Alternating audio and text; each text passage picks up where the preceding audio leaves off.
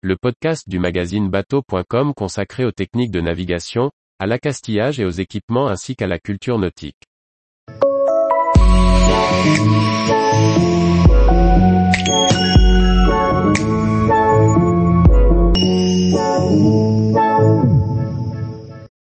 Comment recoller sans peine un vaigrage en tissu synthétique? Par Olivier Chauvin. Les vaigrages en sky, très employés par les chantiers navals, ont une fâcheuse tendance à se décoller avec le temps. Voici comment procéder pour les remettre en place à l'aide des bons matériaux.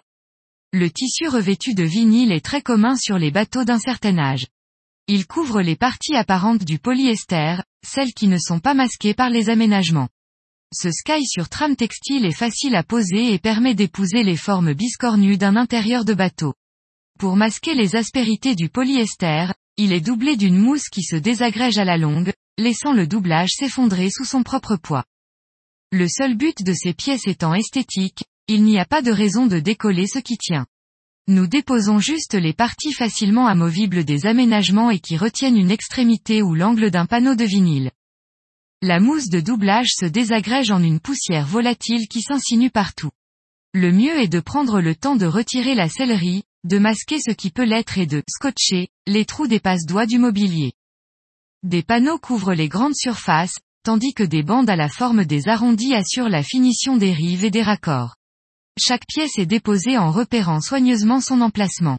Toutes sont de forme simple et il serait assez facile de remplacer un élément abîmé en cédant des anciens panneaux comme patron. Pour dégager l'espace de travail, les panneaux que l'on ne peut pas entièrement déposer sont suspendus en hauteur à l'aide de pinces. Cela permet de travailler sans avoir à se glisser sous le panneau de vinyle. Les résidus de mousse et de vieille colle sont grattés à l'aide d'une spatule. Nous utilisons ici un outil maison, un couteau à mastic assez rigide et dont la lame a été coupée et affûtée. C'est une arme redoutable pour racler, gratter et nettoyer tout ce qui doit l'être sans abîmer le support. Un époussetage énergique à l'aide d'une brosse à poil dur complète le travail de nettoyage. Un aspirateur puissant termine d'éliminer les dernières traces de poussière. Dans notre cas, la plupart des espaces vaigrés sont constitués d'au moins deux panneaux qui se chevauchent. Ceci impose un minimum de réflexion afin de prévoir lequel en coller en premier. Nous employons une colle pour revêtement de sol qui présente les avantages d'être très adhérente, de se nettoyer à l'eau chaude et de ne pas présenter d'odeur. Avantage supplémentaire, il n'est pas besoin d'en coller les deux faces du support, comme avec la colle néoprène. Cette dernière est toxique et interdit tout ajustement lors de la pose. Le fabricant nous recommande d'étaler le produit à l'aide d'une spatule crantée. Pour les angles et les endroits difficiles d'accès, nous l'appliquons au pinceau et utilisons la spatule pour égaliser le produit. La notice préconise d'attendre au moins 10 minutes avant de poser le revêtement sur le support encollé.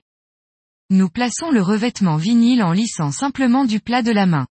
Une fois sûr du bon positionnement, il ne nous reste plus qu'à maroufler, c'est-à-dire appliquer fortement en chassant les bulles d'air à l'aide d'un simple chiffon ou d'une éponge.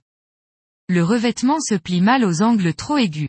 Une fois le panneau appliqué sur son support, mieux vaut attendre le séchage de la colle avant de tenter de faire prendre un angle convexe à la bordure. Il suffira le moment venu de faire les retouches de colle à l'aide d'un pinceau, d'attendre que le produit, gomme, et d'appliquer le tissu en place. Alors que la colle semble assez peu adhérente, on mesure ses qualités sitôt qu'elle sèche sur les doigts. Avant séchage complet, elle se nettoie sans trop de problème à l'eau bien chaude. Le plus pratique est de garder un seau à portée pendant l'application. Néanmoins, ce produit est d'une teinte proche de celle du revêtement et les éventuels débords se remarquent peu.